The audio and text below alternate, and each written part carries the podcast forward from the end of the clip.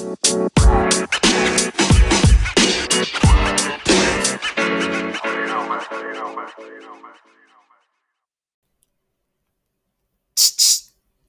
vos, vení, escucha.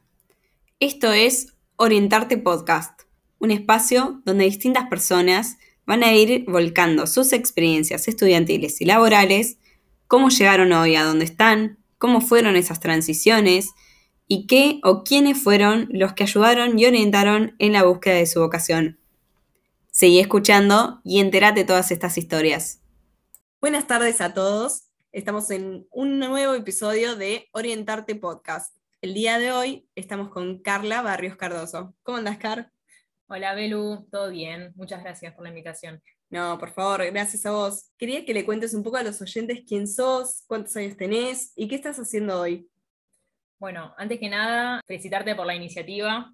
Es algo que me parece súper valorable, que que seguramente los que estén escuchando del otro lado también dejar el mensaje que, está bueno probar y equivocarse y empezar otras carreras nuevas, que nada es definitivo. Y bueno, esperar que un poco de lo que venga a contar hoy les sirva para tomar esa decisión y por lo menos arrancar algo. Y, bueno, si sirve para, para, la definición que están tomando, buenísimo. Bueno, un poco de mí. Mi nombre es Carla, tengo 30 años, Estudié abogacía en la Universidad Católica Argentina, ya hace un par de años que me recibí. ¿Siempre supiste que querías ser abogada o qué querías ser de chica cuando fueras grande? Ay, qué pregunta. Eh, de chica me, viste, cuando uno es muy chico, me gustaba mucho dibujar, así que quería ser como artista, me gustaba mucho el arte. Después uno va creciendo. Derecho siempre fue la, carrera que, que tuve en mente me pasó en los últimos años del colegio, que teníamos derecho como materia, me venían a, preguntar dudas o cuestiones sobre el examen de derecho, porque sabían que estudiaba absolutamente todo. Aparte, el nivel era súper alto, nos hacían estudiar contenidos prácticamente del CBC.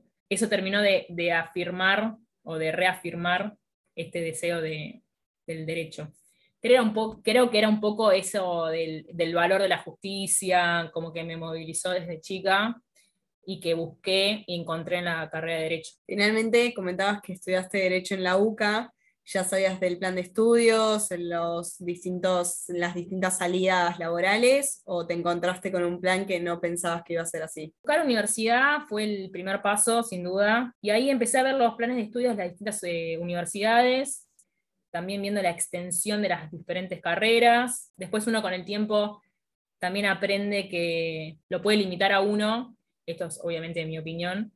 Me acuerdo que en ese momento había un plan de una universidad que te podías recibir en cuatro años, que era súper intensivo, era mañana, tarde, con carga, una carga horaria impresionante. Y ya al final de la carrera, o hoy viéndolo para atrás, eh, también reflexionar un poco sobre eso y decir, nadie te apura a recibirte, eh, también es importante el disfrutar el, camino y todo el, aprendizaje también tiene su maduración y disfrutar lo que implica la universidad, los compañeros, las amistades, el tiempo libre. La universidad no es solamente estudiar, sino que es un montón de otras cosas.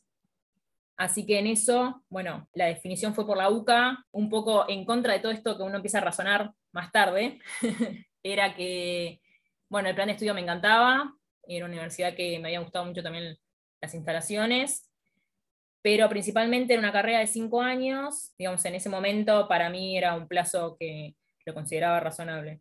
Así que por eso era que decanté por esa universidad. ¿Y cuáles fueron las materias que más te gustaron? Los primeros dos años de la carrera, eh, creo que esto pasa en todas las universidades, son eh, materias muy generales y como que entras a dudar si realmente es la carrera que querías. Así que un poco también ahí el consejo es dejar pasar siempre los primeros dos años de cualquier carrera, porque creo que son como muy introductorias. Y recién en el tercer año de la carrera empezás a ver materias más específicas y más concretas de lo que es eh, el derecho en sí. Creo que también influye mucho el profesor, tuve profesores excelentes y eso también obviamente... ¿Las que menos te gustaron? Derechos reales. La odio, la odio. Pero bueno, si alguien quiere ser escribano, son las materias troncales que tenés que saber. Pero sí, derechos reales para mí fue no, horrible, la materia más fea que, que podía existir. Son muy, nada, son complejas, tienen mucha jurisprudencia y nada, son muy pesadas. Pero bueno, había que hacerlas. ¿Y te tocó trabajar mientras estudiabas? Soy de las privilegiadas que los primeros años no trabajé, me dediqué a estudiar. Eh, yo la realidad es que quería trabajar, pero bueno, eh, la decisión de mis padres en ese momento era que, que pudiera meter aunque sea la, mitad de la carrera antes de trabajar. Así que en el tercer año sí, empecé a trabajar, hice alguna que otra experiencia no remunerada, pues trabajé también para una asociación civil, eh, haciendo trámites en AFIP, cuestiones muy menores, eh, actas de la asamblea, eso lo hice un poquito. Y en el tercer año, ya a fines del tercer año, eh, empecé a trabajar en la Secretaría de Educación del municipio de Vicente López, para el, entonces secretario, que era Ludovico Grillo. Así que fue una, una gran experiencia ahí de trabajar y estudiar, duro, porque lo que tiene la carrera de Derecho es que tenés mucha lectura necesitas leer todos los días un poquito y a veces con el trabajo eso se hace un poco complejo. ¿Sentiste que es una carrera un poco sacrificada en ese sentido? No, a ver, lo que tiene es eh, mucha lectura. No tenés análisis matemático, eso creo que es sacrificado. Eso imposible. Lo que tiene es mucha lectura. O sea, es una materia que lo que tiene es que necesitas constancia de, de tomar un poco de tiempo todos los días, aunque sea los fines de semana, de leer, porque es mucho texto porque si no te llega al, día anterior al, parcial o al oral y no llegás, pues son libros y libros y libros. Lo que tiene es una carrera de constancia y de, dedicación en lectura para no, no volverte loco a último momento. ¿Hoy qué estás haciendo y cómo fuiste llegando ahí? Trabajé para el secretario de Educación, estuve trabajando ahí como asesora legal. En el 2015 conocí a la que era en ese entonces directora de juventud del municipio y ella fue en el 2015 15, eh, candidata como diputada provincial por la primera sección electoral. lo llama a mi jefe en ese momento y le pregunta por alguien que, él recomendara para, para ir a trabajar con ella como asesora legislativa. Y bueno, me recomiendan a mí, ella me llamó por teléfono, recuerdo que era una tarde ahí en la oficina, y nos conocíamos de trabajar, nada más que ese era nuestro vínculo y me llamó y me contó, bueno, que era electa diputada, que tenía que ir a trabajar a La Plata y que estaba armando equipo y había pensado en sumarme y si aceptaba el desafío como asesora legislativa. Así que un poco el lema mío es aceptar y lanzarse a todas las propuestas que trae la vida, así que ahí fui, convencida de que iba siempre a poner lo mejor de mí y aprender, principalmente aprender. Y mm, me fui a trabajar a La Plata en el 2015. Trabajé con ella, los primeros dos años fui asesora legislativa y después eh, fui jefa de despacho, que es una especie de que estás a cargo de, toda la oficina. Ella luego renueva el mandato en el 2019 y bueno, continúo trabajando con ella y en la oficina. ¿Te imaginabas trabajando en política? Fue algo que siempre me gustó, eh, es muy loco y siempre lo cuento, que es que eh, el primer año de la facultad cuando los profesores consultan, bueno, cuál era el objetivo, por qué elegimos la carrera, qué es lo que aspirábamos.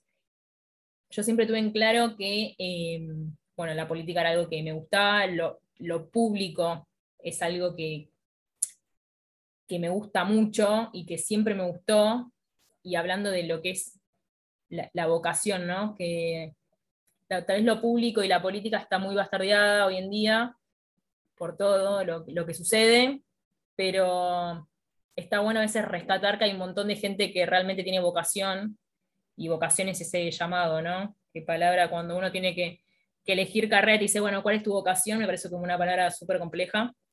Eh, está bueno como rescatar también eh, eh, la gente que, tiene esta vocación por lo público. Me pasaba que en el primer año de la universidad, cuando preguntaban esos profesores, yo siempre dije, me encantaría ser asesora de un legislador o una legisladora, sin saber obviamente las vueltas de la vida que iba a llegar esa oportunidad. Así que un poco concretar ese, ese deseo, ¿no? De cuando empecé la facultad. ¿Y qué sentís que fuiste aprendiendo en esos trabajos que, hiciste a lo largo de tu vida? Un poco esto del servicio, el manejar las frustraciones, tener paciencia, el, a veces el aparato estatal te enfrenta a muchos desafíos diarios de, trabas y de cuestiones que uno tiene que, sortear o, reinventar de alguna manera. También de el trato con la gente, el saber cómo moverte, el entender que atrás de cada oficina hay una persona con una historia, que a veces la gente se enoja, pero también hay una historia atrás de cada uno un poco aprender eso, nada, aprendizaje pleno, pleno de, de, un montón de situaciones, de conocer gente, de situaciones de liderazgo, de aprender de gente líder que, te marca el camino, te va enseñando. Eh, la verdad que un montón de la vida misma, ¿no? De cómo intentarlo a pesar de que te dicen que no es posible. Eso también pasa un montón. Así que un poco de todo. Conocer gente buena, muy buena gente. Qué bien. ¿Con qué dificultades te fuiste encontrando en lo que tiene que ver ya sea o con la carrera o ya la vida de abogada? Es una carrera que tiene algo muy bueno, que es que la carrera eh, te abre muchas puertas. O sea, uno cree en derecho y dice, bueno, tengo que ir a litigar, tribunales. Y eso es, por un lado, es una posibilidad de tantas otras que te abre la carrera. Es una carrera que mm, te abre la cabeza a una visión de la vida, o sea, te prepara para la vida en el sentido de que los conflictos entre las personas van a existir siempre y están en la vida diaria, entonces te dan muchas herramientas para lidiar con eso del día a día. Entonces es como que si vos no litigás, por ejemplo, yo nunca me dediqué a litigar, igualmente toda esa base y esa formación me sirve para mi día a día, para resolver otros problemas. En mi trabajo hoy, que no estoy litigando, estoy en otro sector, entonces me parece que eso es lo que tiene bueno la carrera, que cuando elijan esta carrera no piensen solo en litigar, sino que te puede abrir la posibilidad de un montón de otras cosas. Eh, como trabas, está un poco bastardeada, somos un montón, eso es otra realidad, somos un montón de abogados, así que mm, tal vez uno tiene que empezar a buscar cuáles son los nichos o en dónde moverse o en dónde especializarse, porque somos, somos un montón eso es una traba en el sentido de que cuando uno va a buscar trabajo, eh, somos un montón de abogados junior tratando de conseguir entrar a algún estudio y al ser tanto a veces también las condiciones laborales no son las mejores, así que es un poco tratar de que cada uno haga su experiencia, cada uno sabrá cuando elige esta carrera dónde quiere hacer esa experiencia, si quiere un estudio jurídico, si quiere arrancar una empresa, si quiere arrancar solo o a trabajar en algún estudio más chiquito, familiar. Creo que un poco tiene eso también de, versatilidad, que está bueno, que está bueno también que, que, sepan que la carrera no solo es voy a litigar, sino que implica un montón de otras cosas y también que te puedes dedicar a otras áreas de una empresa, pero que siempre la base de lo, jurídico lo vas a tener y te va a servir. Lo que tiene que ver, como decías vos, las salidas laborales entonces son súper amplias, no es necesariamente el típico abogado penalista.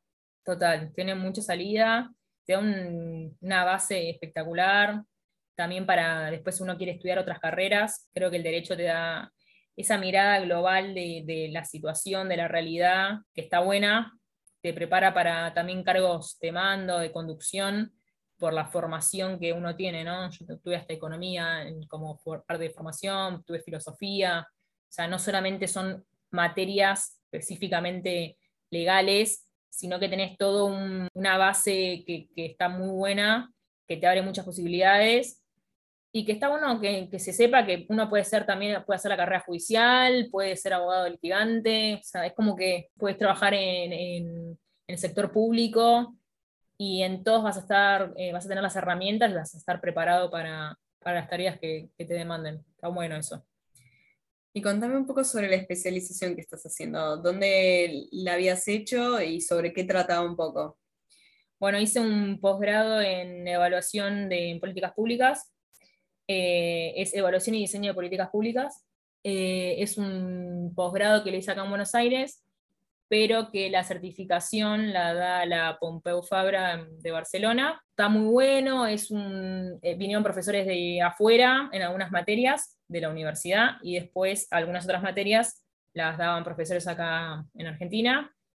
Eh, vimos políticas públicas de todo, de educación, rural, vimos economía, eh, todo análisis de presupuesto, y después, bueno, materias más específicas como cómo se evalúa una política pública, los métodos de evaluación, cómo se diseña, la detección de los problemas. La verdad que está muy bueno, es un año, es muy, tiene una carga horaria bastante completa, digamos, te da una formación de la política pública como global, digamos, ¿no? Pasás por diferentes áreas, no es que vas a algo específico, vimos educación también como parte de las políticas públicas, políticas sociales, eh, pasás como por todas las áreas de lo que es la política pública, así que estuvo muy bueno.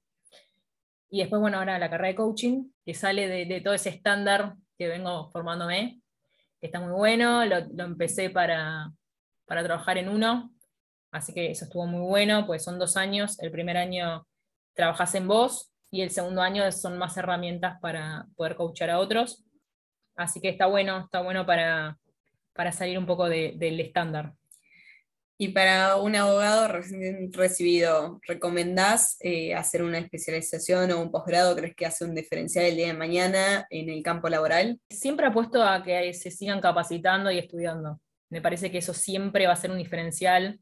En cualquier carrera que se elija, hay que seguir capacitándose, explorando, conociendo, aprendiendo, no importa qué. O sea, yo creo que el posgrado viene después de empezar a transitar un poco la carrera, eh, una vez que uno se recibe, y empezar a ver realmente para qué lado uno quiere ir, qué es lo que quiere conocer. Creo que, ese espíritu de curiosidad que tenemos cada uno, que está muy bueno seguir explorándolo y capacitándonos en ese sentido. Tampoco tener miedo a estudiar o capacitarse en algo completamente diferente. Tal vez me recibí abogado, pero eh, me interesa un montón lo que son, eh, no sé, las Bitcoin y las criptomonedas y estudiar criptomonedas y decís, y bueno, ¿y qué tiene que ver con mi carrera?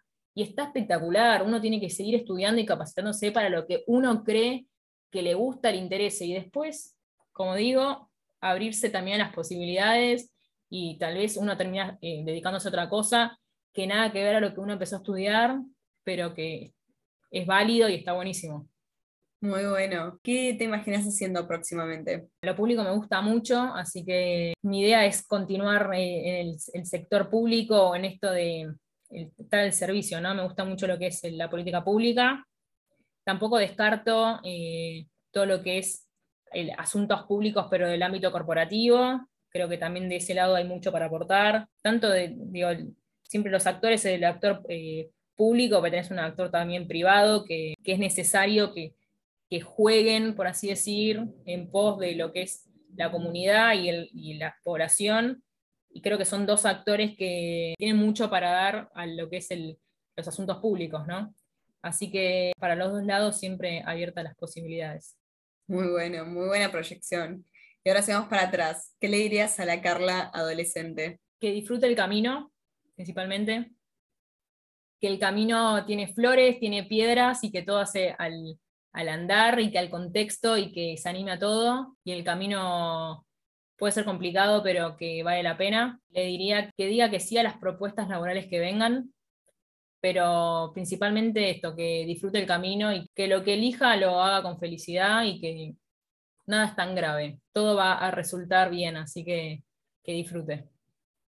Muy buen mensaje para todos nuestros oyentes. Te agradezco mucho, Carla, por haber venido y por haber dado tu experiencia y tus aportes en lo que tiene que ver con todo lo que es abogacía, políticas públicas y el servicio que vos tanto mencionás. Bueno, Abelu, muchas gracias a vos.